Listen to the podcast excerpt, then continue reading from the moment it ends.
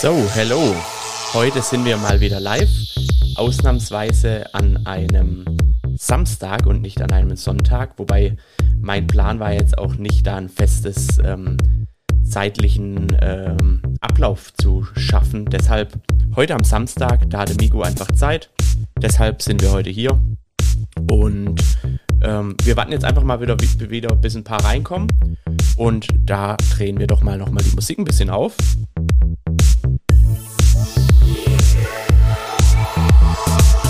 Genau, einfach alle langsam reinkommen. Ich drehe die Musik dann auch gleich wieder runter.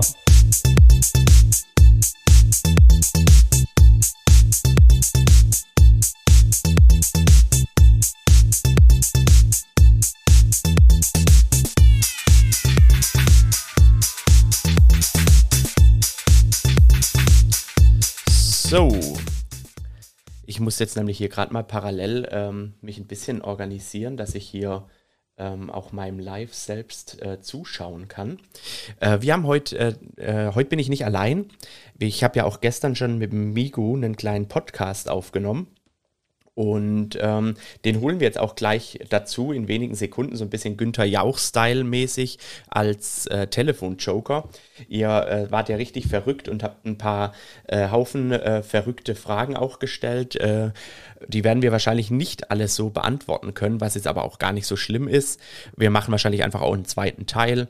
Ähm, so viel einfach mal vorweg. Wenn ihr äh, zwischendurch ein paar Fragen haben solltet, wir versuchen immer wieder ein bisschen auf den Chat zu achten. Ansonsten äh, aufmerksam zuhören. Wir würden dann die Fragen beim nächsten Mal äh, mit dazu nehmen, sollten wir sie überlesen haben. Daher nicht persönlich nehmen, wenn nicht alles beantwortet ist. Aber ich denke, das sollte doch soweit hinhauen. Ja, äh, dank äh, modernster Technik kann ich jetzt gleich einfach den Migo mal hier ähm, durchklingeln. Ich möchte euch hier nur schon mal vorweg ganz kurz mal seinen Kanal zeigen. Das ist sein äh, Kanal, das heißt, wenn ihr ihm auch abonnieren, äh, folgen wollt, wie auch immer, lasst Liebe da. Äh, er heißt auf Instagram Miguelitos Moneyback, wobei wir haben echt schon festgestellt, dass wir eine äh, sehr, sehr große Überschneidung haben, was ja auch wirklich cool ist, weil ich tauche so oft in seiner Story auf, er taucht so oft in meiner Story auf und wie gesagt, gestern äh, haben wir ja auch fast schon den ganzen Tag miteinander verbracht und ähm, haben den Podcast aufgenommen. Den findet ihr auf Spotify, Google Podcast und ähm, im iTunes äh, Podcast bzw. Apple Podcast und äh, hört euch den einfach mal an. Es wird auch die heutige Folge als IGTV geben und eben auch als ähm, Podcast, jawohl. Dann hätte ich doch einfach mal gesagt, jetzt holen wir mal ganz cool den äh, Migu dazu. Wir haben das nämlich heute schon äh, schön ge geübt. Und jetzt äh, macht es gleich ganz cool, wie, wie gesagt, wie bei Günther Jauch. Ihr hört's, klingelt. Ja, moin. Moin, Migu, grüß dich. Und, alles fit? Bei mir ist alles fit, ich hoffe bei dir auch. Soweit, so gut. Ich habe ich hab jetzt schon gedacht, äh, du, du hast jetzt hier irgendwas fancy überlegt, weil es jetzt kurz so still war. Aber ähm, wie gesagt, freut mich, dass du wieder dabei bist. Wir haben ja einen Haufen Fragen gekriegt gehabt.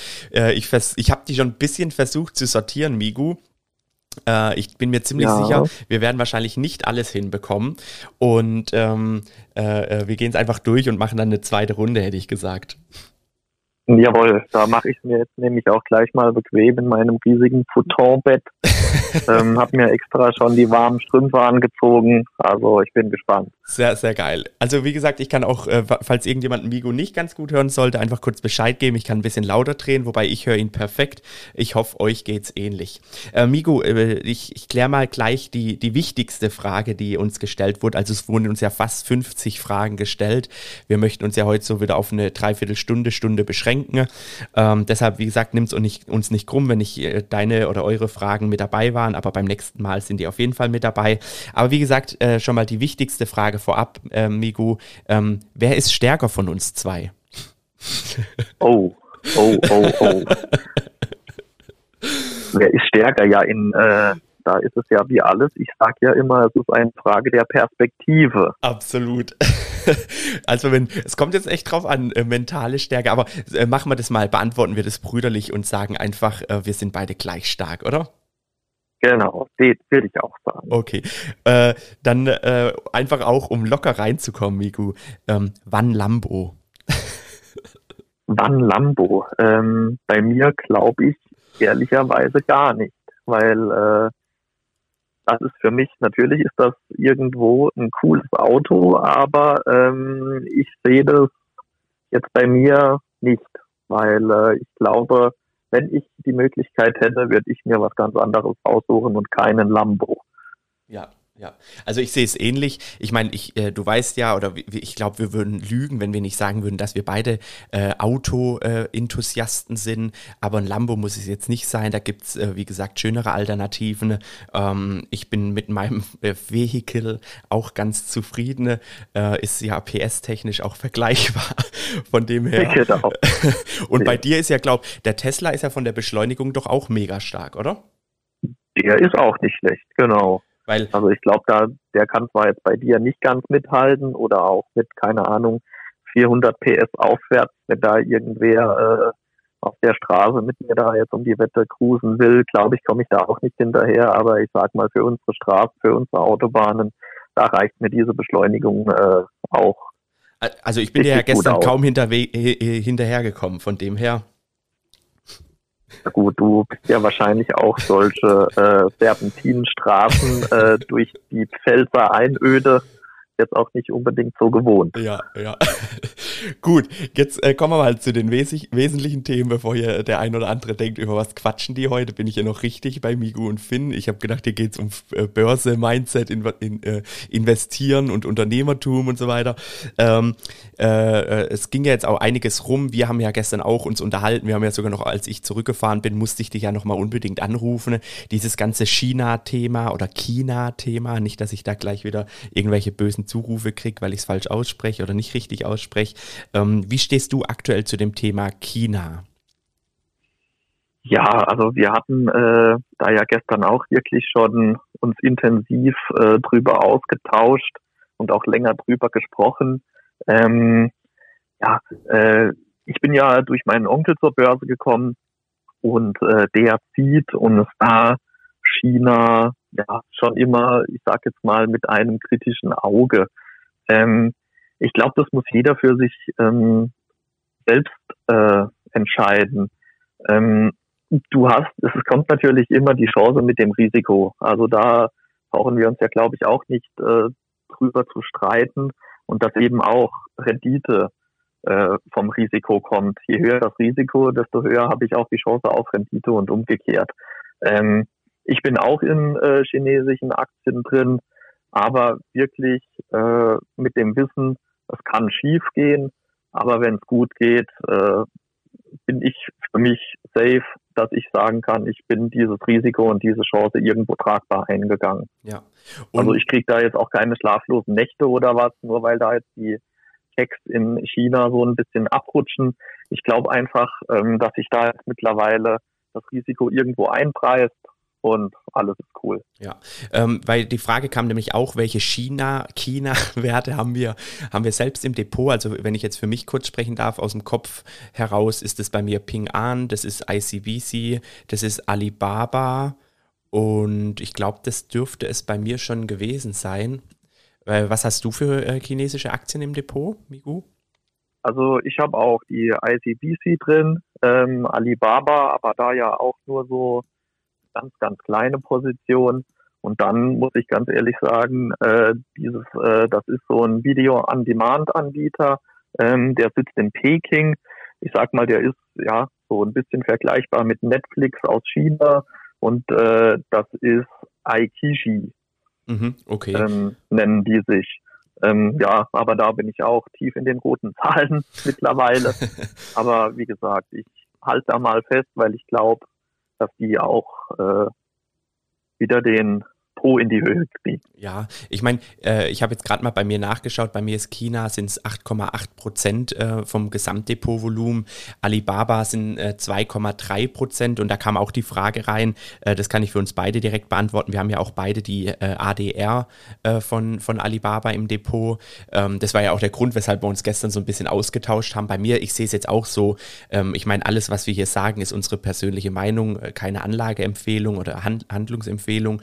Ähm, ich werde jetzt auf jeden genau, Fall. Gestern hast du das so schön und treffend gesagt. Wir sind nur zwei klappernde, unwissende Boys. genau. Die einfach so, glaube ich, immer mal wieder. Genau, die ihre, ihre Meinung einfach so ins Mikrofon äh, plaudern. Aber ich habe äh, ähm, da ja viel Zeit gehabt gestern auf der Heimfahrt äh, von dir äh, zu mir nach Hause und ich habe mich einfach dazu entschieden, dass ich Alibaba äh, einfach äh, unangetastet liegen lasse. Ich habe mich dazu entschieden, wenn ich was kaufe, dann kaufe ich es und lasse es liegen und beobachte es und kaufe eventuell zu. Ich meine, sag niemals nie, ich habe auch schon Aktien verkauft, aber ähm, mit dieser ADR-Geschichte und Von ADRs in Amerika, ähm, das ist ja jetzt natürlich äh, alles erstmal nur Gerüchteküche. Ähm, ich meine, ähm, das wird ja auch nur, was ich jetzt so gelesen habe, alles nur von dieser Entscheidung. Ich meine, Didi ist, heißt das Unternehmen, was ja äh, gedelistet wurde, davon abgeleitet. Ähm, das sind alles so reißerische äh, Überschriften und Schlagzeilen à la Bildniveau, ob jetzt auch Alibaba gedelistet wird und was weiß ich. Und ähm, meine Meinung ist ja die, die kennst du ja auch, siehst du ja auch, äh, oder sie sehen alle so ab und zu in meinen äh, Depot-Positionen, dass ich halt gern auch in Positionen drin bin, wo es mal äh, Bad News gibt, äh, wo der Kurs runtergeht. Und das war ja auch tatsächlich der Grund, wo ich dann bei Alibaba eingestiegen bin. Ich meine, hätte ich, hätte ich heute, äh, hätte ich damals gewusst, dass das nochmal 30 Prozent weiter runtergeht, äh, hätte ich natürlich nochmal gewartet, weil ich glaube, mein Einstieg war dann so jetzt im Schnitt irgendwo bei 130 Euro, meine ich. und jetzt ist die ja gestern bei 98 oder 99 90 Euro irgendwo um den Dreh gelandet. Genau, ja. Nee, also äh, das ist ja auch ein Ansatz, dieses antizyklische Investieren. Ähm, ja, da der versucht ja der Anleger äh, Ertrag zu generieren, wenn er entgegen der breiten Masse eben antizy äh, antizyklisch handelt. Von daher, äh, ja, also das ist eine Strategie. Ich fahre die auch teilweise sehr gerne. Ähm, gerade wenn ich mir ganzen Rohstoff- und Ölkonzerne anguckt, die wurden ja auch in den letzten Jahren immer mal so ein bisschen zerrissen und ja schon totgesprochen. Ja. Und was ist nach wie vor? Wir brauchen das Öl und wir werden auch meiner Meinung nach noch länger auf dieses Öl angewiesen sein. Ähm, und wenn wir uns da einschränken, was ist dann der Umkehrschluss? Für mich, dass die Preise steigen. Somit haben die Konzerne wieder äh, mehr Rendite und Gewinne auf ihrer Seite. Und dann ist das für mich auch wieder stimmig und passt. Ja, du hast ja keinen äh, Emerging Markets ETF, oder? Nee, genau, da habe ich keinen. Ja, weil da kam jetzt nämlich auch die Frage, macht es momentan mehr Sinn, auf ETFs zu setzen, wenn man in äh, China investieren möchte? Ich denke, da kann man schon sagen, ich meine, ETFs senkt natürlich immer das Risiko oder grundsätzlich das Risiko, weil er einfach breiter gestreut ist als ein Einzeltitel. Das Risiko aber als solches äh, bezüglich China bleibt ja gleich, oder wie siehst du das? Ja, nee, das sehe ich ähnlich. Nur, dass du es dann halt äh, mit so einem ETF aufsplitten kannst, definitiv. Genau. Ähm, ja, und was, was diese Emerging Markets angeht, da, da fährst du ja wahrscheinlich, äh, ich sage jetzt mal so als Privatanleger und äh, nicht institutioneller Anleger eh besser, weil du ja gar nicht überall reinkommst, so wirklich. Gerade jetzt, was Indien oder wo angeht, was ja einer der größten Emerging Markets äh, oder zu denen zählt, ähm, da kommst du ja als privater kleiner Anleger, so wie wir das alle sind, fast gar nicht rein. Da musste ja schon über irgendwelche ETFs gehen, damit du da überhaupt äh, teilhaben kannst. Ja. Aber es äh, ist, ist, für mich nach wie vor China ein absolut spannendes Thema und äh, für mich, ich bin da äh, ultimativ lang ausgerichtet, weshalb ich jetzt das einfach mal alles locker ansehe und nochmal, ähm, ich bin da irgendwo mit 8, äh, Prozent gewichtet. Äh, selbst einen Totalverlust würde ich da aktuell verkraften. Natürlich wird es äh, ultimativ wehtun, aber ich denke, die 8 Prozent bei einem durchschnittlichen Markt sollte das in, in einem Jahr wieder wettgemacht werden. Und daher denke ich einfach, ich bleibe da so weit dabei. Ich habe ja auch zuletzt sogar ICBC nachgekauft gehabt und ähm, bin da zuversichtlich für die Zukunft. Und manchmal muss man auch einfach ein bisschen hoffen an der Börse. Aber nichtsdestotrotz, jeder sollte so handeln, wie er es für richtig hält. Wenn man den Schmerz jetzt nicht aushält, denke ich, äh, äh kann man das auch vertreten, äh, wenn man da mit Verlust rausgeht.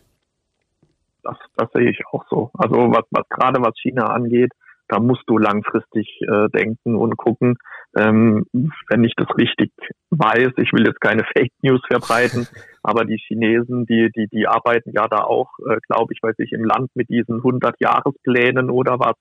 Also ähm, da, da siehst du einfach, dass die, dass selbst die Regierung und alles da langfristig denkt und langfristig ausgerichtet ist und genauso sollte man das, glaube ich, mit seinen eigenen Investitionen in diesem Land auch sehen. Ja, absolut. Da kann ich auch dann direkt äh, den Bogen spannen zur nächsten ähm, Frage, die reinkam. Äh, du merkst, ich arbeite die ab, dass wir auch wirklich hier äh, einige Fragen beantworten können. Ähm, äh, achtest du so ein bisschen auf die Depotgewichtung, ähm, beziehungsweise wie, wie gewichtest du dein Depot? Hast du da eine Strategie? Wie sieht es da bei dir aus, Migu? Also eine richtige Strategie jetzt, was die einzelnen Positionen vom Gewicht her angeht, fahre ich da jetzt eigentlich nicht. Ich gucke natürlich, dass da, wenn da irgendwie einer mal äh, wegzieht, dann wird da irgendwann äh, gerebalanced, das ist klar. Aber äh, und, und solche Risiko, ich nenne es jetzt mal vorsichtig, Risikopositionen, ähm, das ist für mich auch eine ganze irgendwo und äh, da gucke ich auch, dass ich nicht über zehn Prozent äh, mit Risiko behaftet habe. Ja. Also das ist so das, was ich fahre. Okay, bei mir ist es nämlich ähnlich. Also ich achte jetzt äh, ähm, bei mir schon, ich sehe es einfach ganz gern, dass keine Position bei mir über 5% tatsächlich vom Depot ist, weil ich dann einfach denke, äh, 5% kannst du bei einem eventuellen Totalverlust tatsächlich einfach wettmachen. Ich habe da äh, bei Positionen wie mit einer Microsoft, Amazon, Alphabet und Co. habe ich natürlich weniger Bauchschmerzen, wenn die mal zeitweise bei 5, 6, 7% sind. Äh, anders wäre es jetzt tatsächlich, wie gesagt, wenn jetzt so eine Alibaba-Position mit 10, 12 12 Prozent gewichtet wären. Ähm, und daher gucke ich dann einfach schon äh, so ein bisschen auf einen, einen, gewissen Ausgleich. Ich mag das auch immer ganz gern bei neuen Positionen, auch erstmal mit äh, maximal 1, 2 Prozent äh, der, des Depotvolumens äh, reinzugehen, um zu beobachten, wie, ähm, wie bewegt sich dieser Titel so ein bisschen. Ja, genau. Also das, das, das ist definitiv bei mir ähnlich, genau.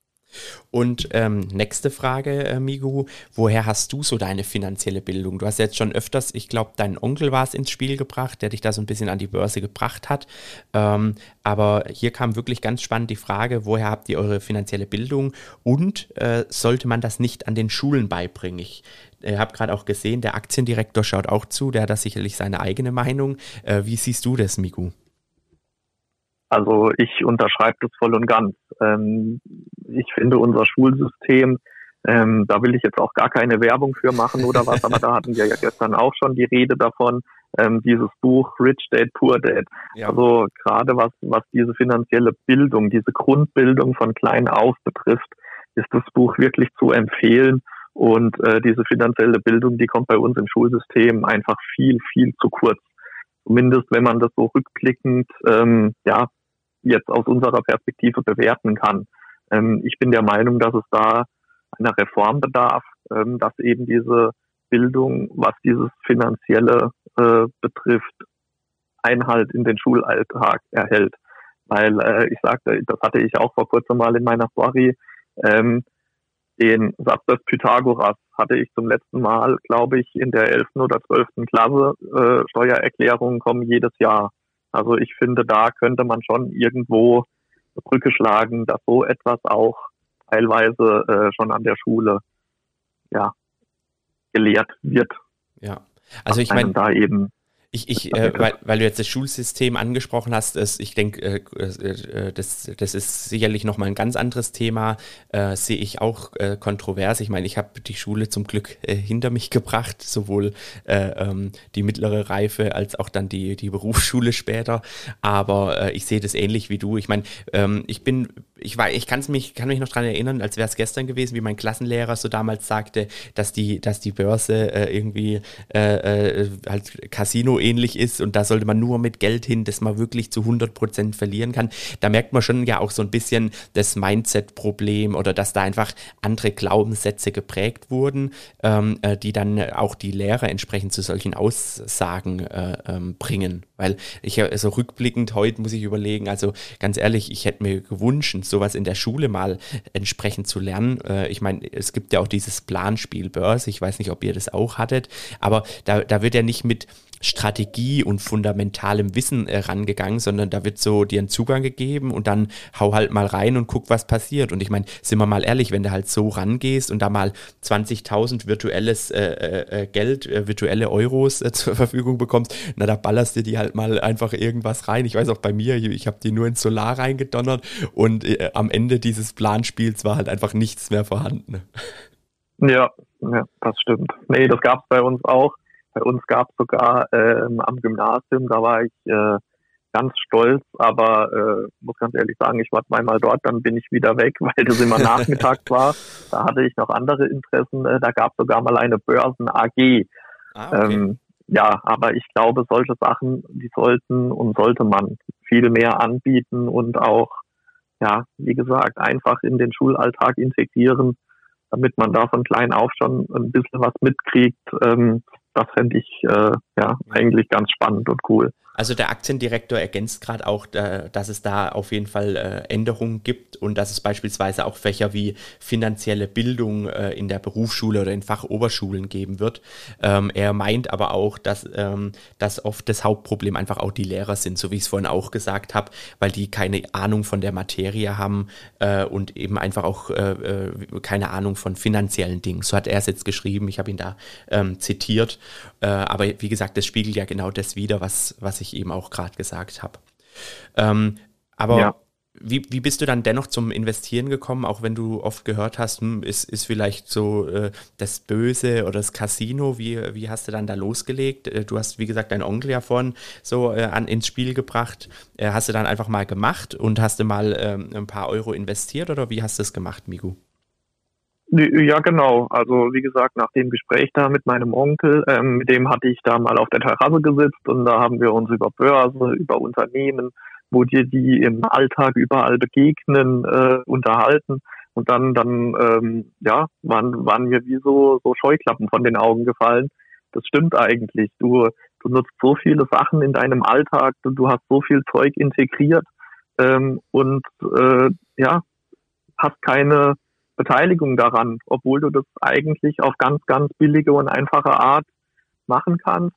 Und ähm, ja, dann habe ich einfach für mich gesagt, das geht so nicht weiter, äh, da will ich teilhaben und bin dann äh, direkt mal äh, ins Depot oder habe ein Depot eröffnet, bin direkt rein in Einzeltitel. So, was musste dann natürlich passieren? Dann habe ich auch erstmal äh, ein bisschen Geld im Sand versenkt. Das, das, wie gesagt, gehört, glaube ich, dann auch irgendwo dazu. Und dann aber mit der Zeit und über die Jahre äh, lernst du da einfach dazu. Du, du bildest dich da ja dann selbst interessiert weiter. Du willst wissen, wie das funktioniert, wo das herkommt. Und dann ist es einfach äh, bei diesem platten Spruch Learning by Doing geblieben. Und so ist es auch heute noch. Also ich mache, lerne dabei. Ich lese jetzt mittlerweile halt ähm, auch relativ viel, was ich die ganzen Jahre nicht mehr so gemacht habe. Und das, da merke ich schon, dass du da äh, positive Energie und Rendite rausziehen kannst. Ja, also bei mir war es auch, ich bin da durch die Neugier, äh, Neugier äh, drangekommen, äh, durch YouTube-Videos und so weiter und habe dann auch einfach gesagt, ich starte jetzt einfach mal und komme ins Tun, weil das Problem, was ja viele dann auch haben, äh, sie sind auf dem Blatt Papier bestens ausgebildet, in Anführungsstrichen, oder meinen bestens ausgebildet zu sein, aber wenn du halt dann nie anfängst und nie mal äh, dein, dein erstes Wertpapier kaufst, egal ob das jetzt mal ein Einzeltitel oder ein ETF ist, ähm, äh, wird es halt auch nichts. Das stimmt, ja. Ja. Definitiv. Also und, da gibt's auch so ein äh, schönes Zitat von äh, Robin Williams, ähm, Gott hab ihn selig, ähm, der, da, der hat mal äh, zum Besten gegeben, irgendwie, äh, wer nicht beginnt, gewinnt nicht, äh, irgendwie. Und ich finde, dieser Satz, der hat wirklich äh, 100% Wahrheit. Wenn du nicht ins Machen kommst, wenn du nicht mit irgendwas beginnst, dann, dann kannst du auch nichts gewinnen und kriegst nichts bei rum. Deshalb, ähm, falls jetzt hier auch welche zuhören sollten, die sich da überlegen, äh, zu starten und, und immer noch nicht ins Tun gekommen sind, ich finde einfach wichtig, einfach schon mal das Depot eröffnen, um einfach auch den nächsten Schritt zu machen, weil sonst eiert man im Kreis rum und informiert sich und verpasst eben so viele Chancen, ähm, äh, die man über die Zeit eben ähm, hätte haben können. Genau. Gut, Miku. Was ist äh, dein Ziel? Das hatten wir zwar gestern auch im Podcast, aber ich finde, es passt jetzt eigentlich ganz gut an, der, an die Stelle. Also was ist dein Ziel und äh, was machst du, wenn du es erreicht hast? War auch eine Frage, die uns zugesendet wurde. Ähm, jetzt das Depotziel oder generell das übergelagerte, wenn ich es jetzt mal, Ziel kann man dann darauf mit diesem Warum äh, umschreiben. Also dieses Warum ist wirklich, dass ich ähm, irgendwann frei in meinen Entscheidungen bin, dass ich sagen kann, äh, arbeite ich heute, arbeite ich nicht, mit wem arbeite ich, wann arbeite ich, wie arbeite ich. Ähm, das ist wirklich so das übergeordnete Ziel. Ich will einfach unabhängig werden und frei in meinen ganzen Entscheidungen. Ja. Und äh, ich sag mal, damit einhergeht natürlich, ähm, ja, leider systembedingt oder was heißt leider, ist halt so bei uns äh, in diesem kapitalistischen System, da ist das Geld eben äh, der, das Mittel zum Zweck. Und dazu zählt dann eben für mich alles daran zu setzen, äh, das Depot so aufzubauen, dass es mir das irgendwann ermöglicht. Genau. Ja, also so ist es bei mir auch. Ich habe jetzt, ähm, was das Depot anbelangt, gar keine äh, feste, gar keine feste Depotgröße. Ich mache einfach weiter. Für mich ist ähm, der Weg das Ziel. Äh, natürlich äh, hat man so ein paar Meilensteine auf dem Weg dorthin und äh, die verfolge ich auch und freue mich auch immer, die zu erreichen. Hast du ja auch gestern schön gesagt, man sollte sich lieber Ziele setzen, die man auch wirklich erreicht, um sich äh, zu freuen äh, und sich freuen zu können und eben auch das Erfolgserlebnis zu haben, als jetzt da irgendwelche total abgespaceden Ziele. Aber nichtsdestotrotz denke ich schon auch, äh, ähm, mein Motto ist ja so, versuche das Unmögliche, um das Mögliche möglich zu machen. Das heißt, äh, das, das Ziel ist eine Milliarden am besten, weil dann werde ich auf jeden Fall die Millionen erreichen, so nach dem Motto. Ja, das ist natürlich auch äh, eine Herangehensweise, definitiv. ähm, dann, dann kam hier äh, äh, zwischendurch mal, äh, Migo, um uns zwei zu loben, äh, kam hier rein, ihr macht das super, super motivierend, danke. Das nehmen wir natürlich auch gerne mit und auch in den Podcast, um uns einfach auch schön äh, dran zu erinnern, äh, dass, dass, und, dass das auch gut ankommt, was wir zwei da machen, wir zwei kleine Hanselchen. Ähm, aber die nächste spannende Frage, die hat es dann auch schon wieder in sich. Da bin ich mal gespannt, ob die jetzt du aus deinem Bett heraus so gut beantworten kannst. Und zwar, wie würdest du aktuell eine Million Euro anlegen?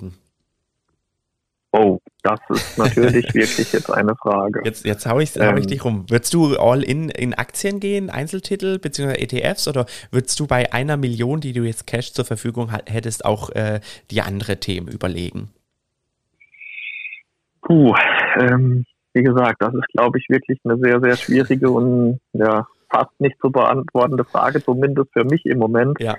weil ich sehe den Markt, sehe ich einfach aktuell echt äh, leicht überhitzt, nenne ich es jetzt mal vorsichtig. Äh, man sieht ja, wie es da jetzt in, äh, in Korrekturen geht und was weiß ich. Ich wüsste jetzt nicht, wenn ich wirklich die Millionen irgendwo hätte, äh, ich würde die natürlich nicht auf den Kopf hauen, das definitiv ja. nicht. Ich würde die ins äh, Rechnungskonto schießen und dann vielleicht ja sukzessive und immer wieder gestaffelt in wirkliche.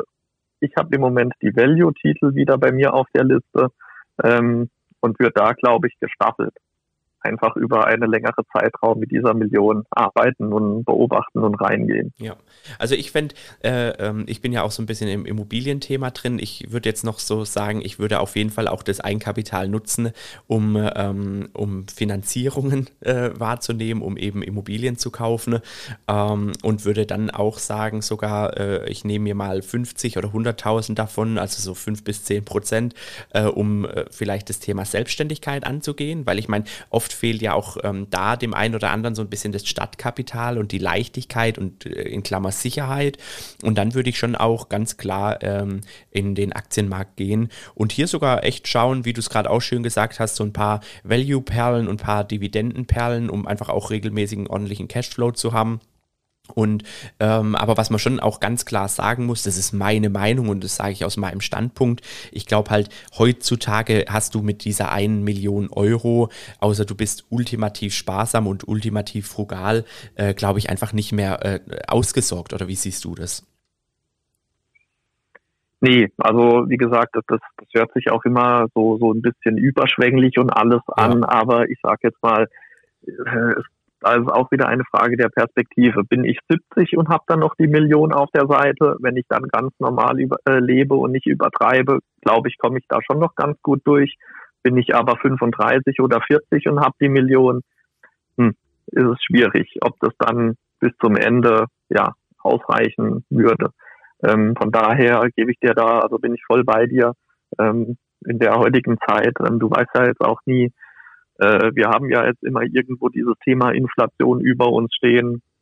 Dann ist die Million vielleicht in zwei, drei Jahren auch nur noch 800.000 wert. Wer weiß. So, so setzt sich das ja durchgehend fort. Deswegen heißt es ja da auch immer dranbleiben und gucken, wenn du die erste Million hast, dass die zweite nicht mehr so weit ist. Ja, absolut. Ich meine, da der, der Stein kommt natürlich ordentlich ins Rollen, sobald du die erste Million hast. Ich meine, wenn du jetzt damit fünf bis zehn pro Jahr äh, Prozent Rendite pro Jahr rechnest, äh, wird es natürlich äh, da spannend. Deshalb denke ich, Ziel sollte schon sein, so, so bald als möglich so ein Depot voll zu kriegen, dass eben auch dieser Stein, der dann losrollt, immer größer und größer wird, weil einfach zehn Prozent oder fünf Prozent auf eine Million macht natürlich pro Jahr mehr Spaß als äh, bei, bei 1000 Euro, ganz klar.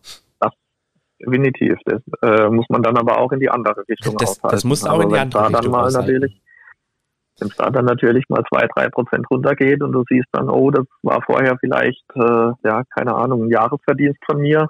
Ja. Das und musst du dann auch erstmal äh, im Kopf aushalten. Genau. Und die, die Gefahr ist natürlich, und das sehe ich natürlich auch, ähm, dass ja oft die Menschen, die jetzt eine Million Euro, sind wir mal ehrlich, wie kommt man dazu? Ich sage jetzt mal, äh, in aller Regel dürfte es wahrscheinlich nicht mal das Erbe sein. Unterstelle ich jetzt einfach mal so. Also ich bin mir ziemlich sicher, sollte ich mal was von meinen Eltern erben, ist es definitiv keine Million, zumal ich das dann noch auch äh, teilen müsste mit äh, eventuellen Geschwistern. Aber ähm, äh, das, das Thema ist natürlich auch, dass ja dann, äh, wenn du das jetzt durch ein Lottogewinn oder sonst irgendwie ähm, plötzlich aufs Konto überwiesen bekommst, muss man ja schon fast äh, unterstellen, sind es ja meist Personen mit einer geringeren finanziellen Bildung, äh, die dann eben genau sowas dann, was du gerade angesprochen hast, eben auch nicht aushalten. Nee, genau. Also ich denke, es ist ähm, das passt vielleicht da ganz gut dazu. Ich, ich persönlich glaube und denke, dass Vermögen zu erhalten auf Dauer schwieriger ist als Vermögen äh, zu erreichen. Ja. Also ähm, das ist wie du sagst, das, ist, das sieht man immer schön an diesen Lottogewinnern oder auch äh, in den USA gibt es das ja ganz oft bei diesen Profisportlern, die die verdienen im Jahr keine Ahnung, wenn die da äh, ihre Sportart ausüben, äh, hunderte von Millionen, dann verletzen die sich, kriegen keinen Anschluss mehr, äh, drei Wochen später sind die pleite. Ja. Also da, da sieht man das ja auch, ähm, dass das Geld zu verdienen, das ist gar nicht mal so, ich sage jetzt mal salopp, das Schwere dass das Schwierige am Vermögen ist, dieses Vermögen zu erhalten. Mhm. Also das ist wirklich so meine Sicht der Dinge. Da ist ja auch ganz spannend, das habe ich mal letztens gelesen äh, ich, oder gesehen, ich glaube es war sogar ein YouTube-Video, dass man das ja auch aushalten muss, äh, so, eine, so eine Aktie, dass die mal so ein Ten-Bagger wird. Also äh, ich meine, wie wird die ein Ten-Bagger? Du, du musst ja erstmal die ersten 10%, 50%, 100% machen äh, und dann geht es ja weiter. Dann geht es weiter mit 200, 300, 400, 500% und da musst du natürlich auch so cool bleiben und sagen können, okay, ich nehme den Gewinn jetzt nicht mit. Äh, wenn du plötzlich aus 5000 Euro da mal 140.000 Euro machst, kann ich mir schon vorstellen, äh, äh, dass es bei dem einen oder anderen da mal äh, äh am Finger kitzelt und man sagt, oh, was ich mit dem Geld alles äh, anstellen könnte. Das glaube ich auch. Also gerade was das angeht, das, das sieht man ja wirklich nur ganz selten, diese Ten-Bagger-Aktien. Und ich sehe das auch so wie du. Also ich glaube, dass da die wenigsten Leute in der Lage sind, das so lang überhaupt zu halten und auszuhalten und werden da vorher schwach, irgendwelche Gewinne rauszuziehen oder eventuell dann auch komplett auszusteigen, äh, weil es halt eben auch verlockend ist. Da ist wieder das, das Thema Mindset eben äh, die, die ja, spannende Geschichte daran. Ja. Und äh, hierzu auch eine passend schöne Frage. Äh, bist du immer voll investiert? Ich weiß, wir hatten es zwar gestern im, im Podcast, aber trotzdem jetzt hier fürs Live. Bist du immer voll investiert oder hältst du auch Cash? Also ich bin in der Regel immer voll investiert, ähm, weil ich der Meinung bin, dann reitest du die Wellen hoch, genauso wie du sie runterreitest.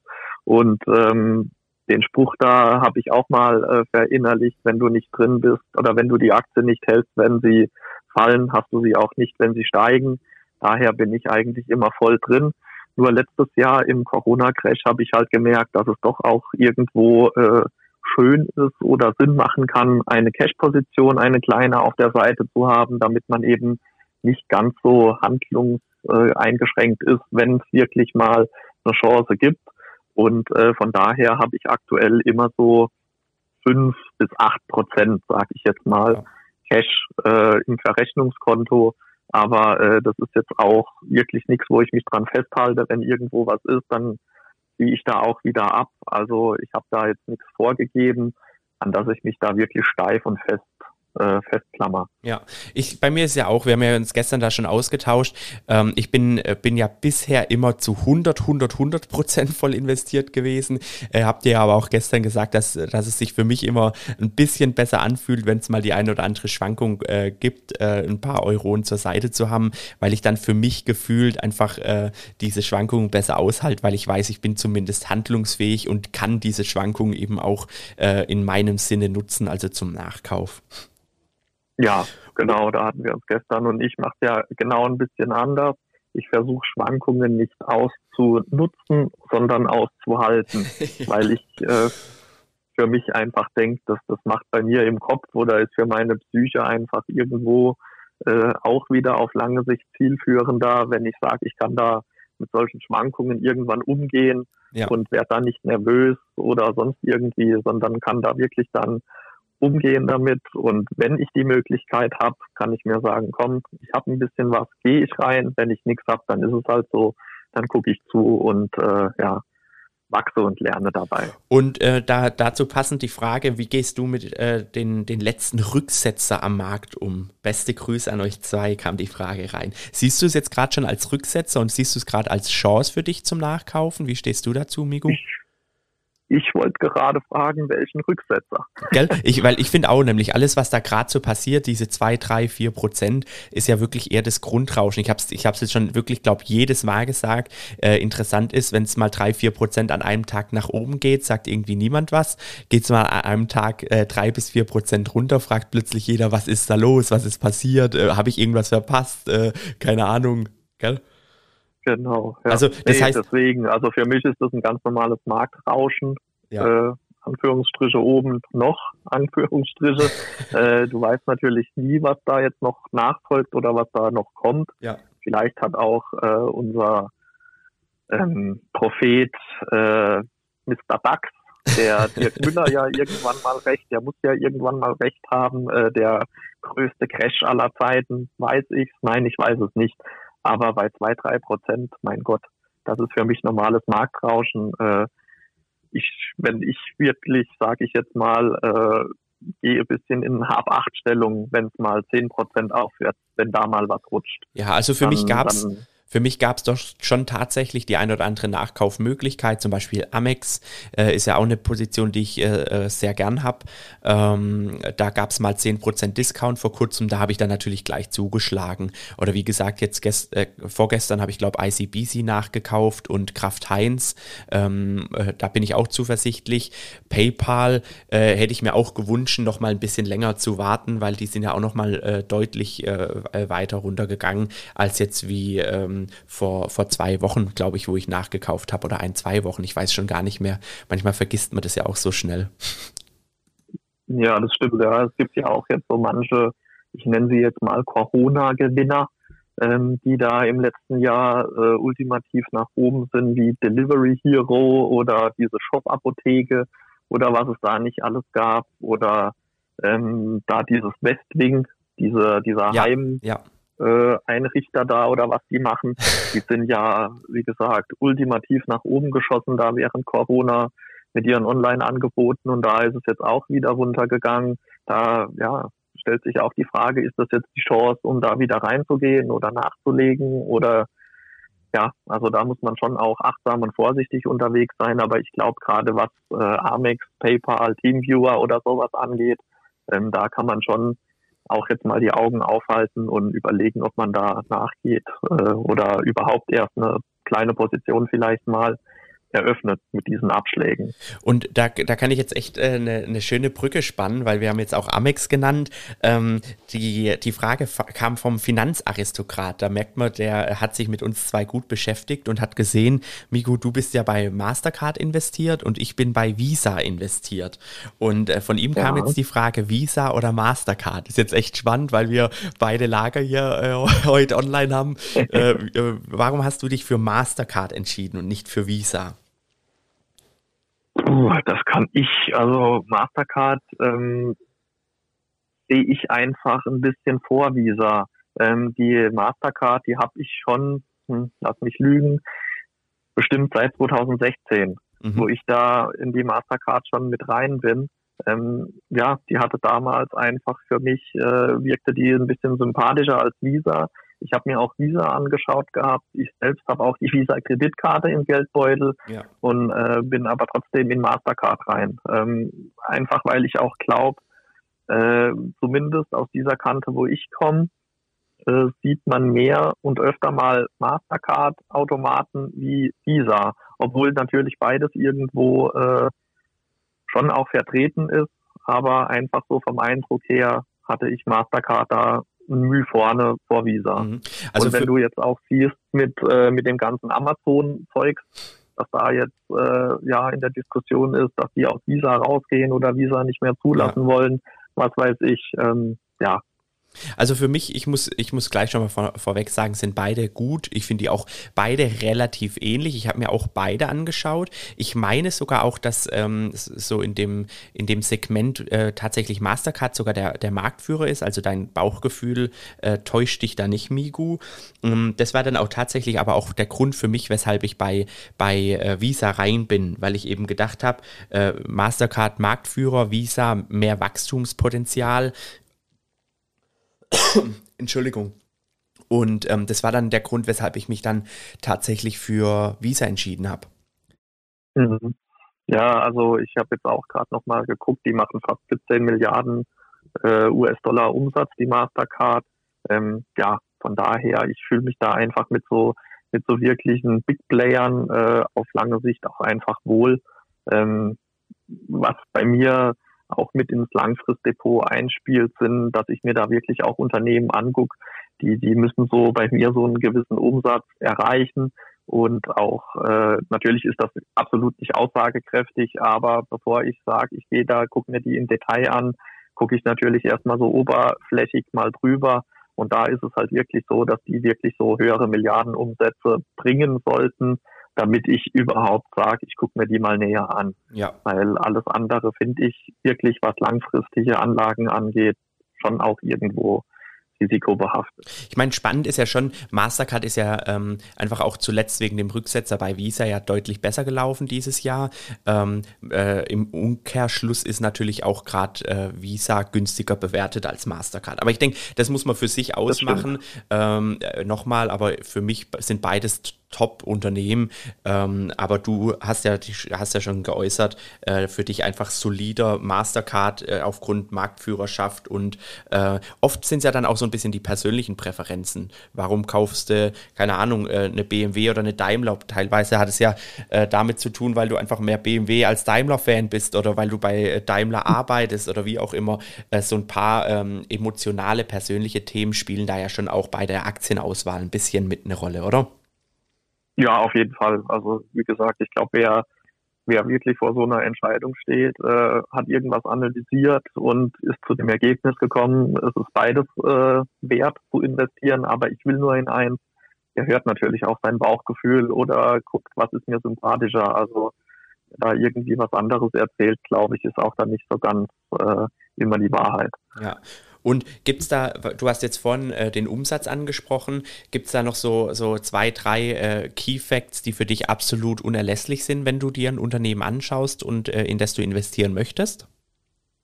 Also das sind wirklich zuerst schon mal, ja, ich sage jetzt mal diese, diese ähm, Daten, die einem ins Auge springen. Umsatz, Mitarbeiter, ähm, in welchen Ländern habe ich den Hauptsitz, ja. äh, mit wem bin ich vielleicht schon vernetzt, verzahnt an weiteren Unternehmen. Ähm, das sind wirklich so diese ersten Dinge, auf die ich, äh, auf die ich mal drauf schaue, bevor ich mir das Ding im Detail ansehe. Wie lang gibt's mich schon? Zahle ich eine Dividende? Wie beständig bezahle ich die Dividende? Das sind alles so erste Indikatoren für mich, ob sich überhaupt rentiert, mich mit diesem Unternehmen und dieser Firma näher auseinanderzusetzen. Ja, also bei mir, ich bin ja alt, altbekannter Schwabe, für mich ist natürlich auch immer das Eigenkapital wichtig, äh, weshalb ich ja zum Beispiel kein, äh, nicht in Starbucks investiere, da hatten wir uns ja schon mal drüber unterhalten. Äh, so ein, äh, einfach Eigenkapitalquote ist für mich schon auch äh, ein, ein Wohlfühlfaktor. Äh, auch einfach aus meiner unternehmerischen Sicht finde ich so ein gewisses Eigenkapital schon immer sehr sexy, ähm, worauf ich auch ähm, ganz gern immer mal schaue, ist innerhalb Google. Also wenn ich ein neues ähm, Unternehmen finde, wo ich sage, oh, das könnte spannend sein, dann gebe ich mal in Google immer den Firmennamen ein und äh, gucke dann, was sind so die Suchvervollständigungen, ob da irgendwelche Skandale oder sonst irgendwas, zum Beispiel, wenn du Bayer jetzt in Google eingeben würdest, würde da sofort was mit Roundup-Klage und was weiß ich kommen äh, und Monsanto äh, und so mache ich es dann eben bei mir auch mit neuen äh, Unternehmen, für die ich mich interessiere. Ich tippe den Namen ein, tippe vielleicht noch Skandal dazu ein und guck mal, was mir Google ausspuckt. Genau, also das sind ja alles so Früh, Frühindikatoren, ja. nenne ich das mal, äh, wo du dann schon siehst, wo könnte die Reise hingehen. Ähm, ich sage jetzt mal natürlich, das ist jetzt hat so ein bisschen an Aussagekraft verloren, aber auch das KGV ist irgendwo für mich äh, schon auch aussagekräftig noch. Ähm, habe ich ein KGV von 900 oder habe ich ein KGV von vielleicht 10? Wobei es da ähm, schon drauf ankommt, finde ich. Bei dem KGV, äh, äh, man siehe Tesla, äh, ist natürlich bei so einem neuen äh, Börsenstar immer ganz schwer zu beurteilen. Ich finde, so ein KGV ist aussagekräftig bei so etablierten Unternehmen, die einfach schon äh, eine gewisse Dauer am Markt sind. Aber bei so neuen äh, Stars am Himmel ist es natürlich immer nicht sehr aussagekräftig. Nee, das, wie gesagt, das muss man dann wieder selbst für sich bewerten. Gerade jetzt das schöne Beispiel Tesla, aber ist es mir das wert? Ich glaube, ja. Tesla liegt ja, glaube ich, sogar bei um die 900, ja. was das KGV betrifft, äh, wenn ich das richtig im Kopf habe. Zumindest zwischen 800 und 900, meine ich, äh, hätten die dieses Jahr gelegen. Äh, ja, das muss dann halt jeder für sich selbst bewerten. Ja, absolut. Ich habe ich hab gerade mal äh, geguckt, ob ich auf die Schnelle was rausfinde, aber ich wollte jetzt hier auch nicht so in die Tasten hämmern. Aber ich meine so, wie du es gerade angesprochen hast, irgendwas um den Dreh bewegen die sich gerade ähm, vom KGV her. Ähm, ja. Hast du eine Lieblingsaktie oder eine Lieblingsdividendenaktie? Natürlich habe ich die, obwohl man das ja normalerweise nicht haben sollte. Ähm, ich, soll so ich raten? Darf ich raten ganz kurz? Ja, genau. Ich wollte gerade sagen, du darfst dreimal raten. Also deine Lieblingsdividendenaktie, oder nee, deine Lieblingsaktie ist definitiv Procter Gamble. Exakt. Exakt. Ist es auch gleichzeitig deine Lieblingsdividendenaktie, weil äh, Procter Gamble schütt, schüttet ja auch aus? Ja, also ich würde die schon zu beidem dazu zählen. Also äh, overall gesehen ist Procter Gamble für mich einfach äh, ein Konzern und eine Investition für die Ewigkeit. Ähm, die, die sehe ich so solide aufgestellt und die haben so eine Marktmacht mit ihren ganzen Produkten, was die da haben. Ähm, ich behaupte sogar, dass die täglich von Milliarden von Menschen genutzt werden. Äh, und kommt da eine Pandemie oder sonst irgendeine Krise oder was auch immer. Die, die Produkte von Procter, die werden täglich genutzt, egal wie und äh, auch täglich gekauft oder auch gebraucht.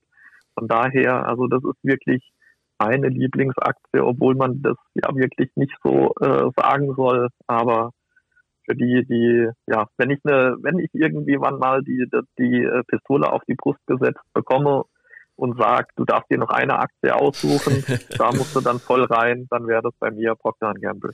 Also äh, ist interessant, also ich, ich hätte, ich würde zwei äh, Aktien ins Spiel werfen, also so Lieblingsaktie, tatsächlich äh, fühle ich mich total wohl bei Microsoft, muss ich ganz ehrlich sagen.